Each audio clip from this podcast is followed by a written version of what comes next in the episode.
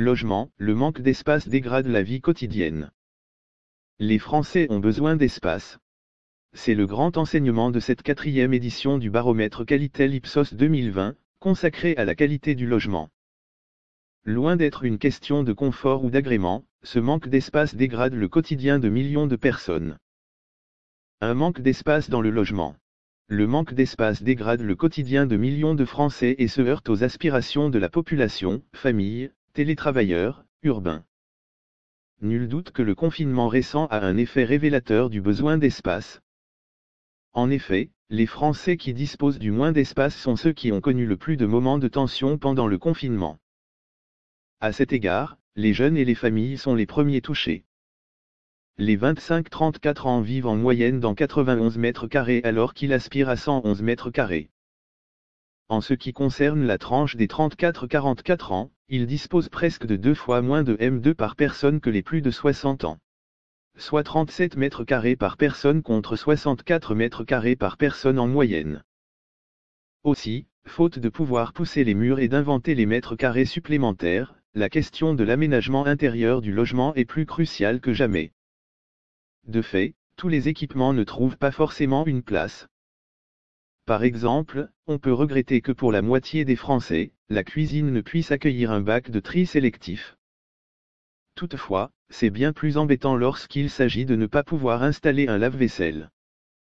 Un autre sujet sensible reste la possibilité de disposer d'une chambre par enfant.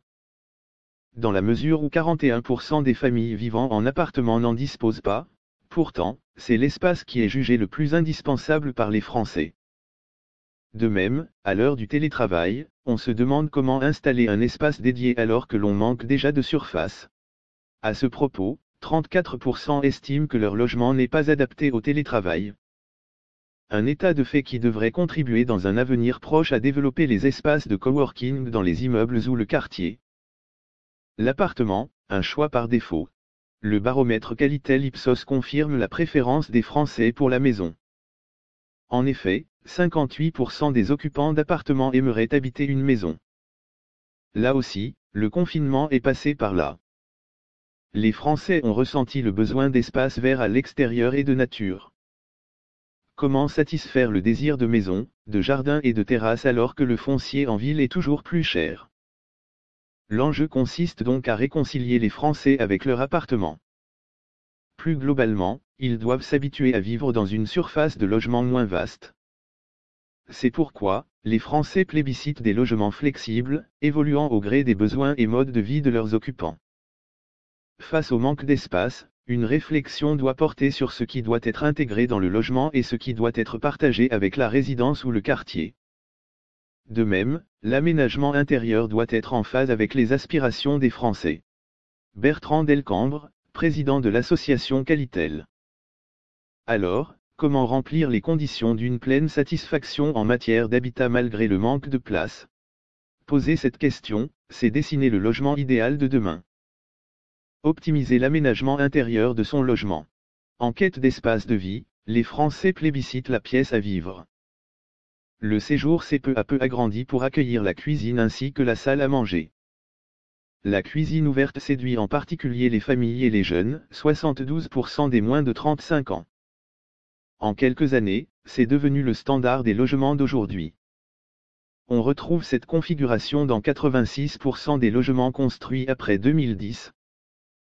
Il faudra pourtant se faire une raison car cette tendance à abattre les cloisons s'avère difficilement conciliable avec la démocratisation du télétravail. Comment concilier le besoin de calme et l'envie de convivialité? La réponse se situe sans doute dans la possible modularité des espaces. Aussi, en fonction des besoins, on ajoute ou on enlève une cloison.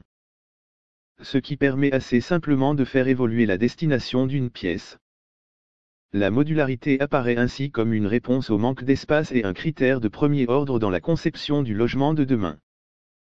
À défaut de pouvoir pousser les murs, les Français plébiscitent les logements flexibles, dont l'agencement peut évoluer au fil du temps en fonction de leurs besoins.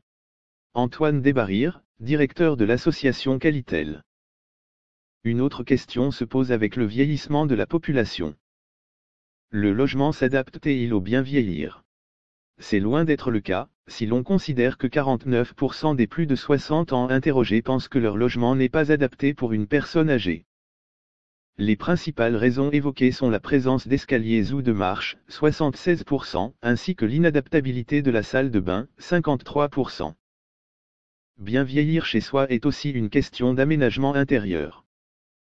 Les logements adaptables et les plus aménageables, sont à même de contribuer à relever le défi du vieillissement. En conclusion, cette grande enquête constitue un vif encouragement à amplifier la certification des logements. Plus pratique, plus flexible et plus aménageable, le logement certifié répond bien davantage aux aspirations des Français en termes d'aménagement intérieur. Pour cette quatrième édition du baromètre Qualitel, 2600 personnes, représentatives de la population française, âgées de 18 ans et plus, ont été interrogées.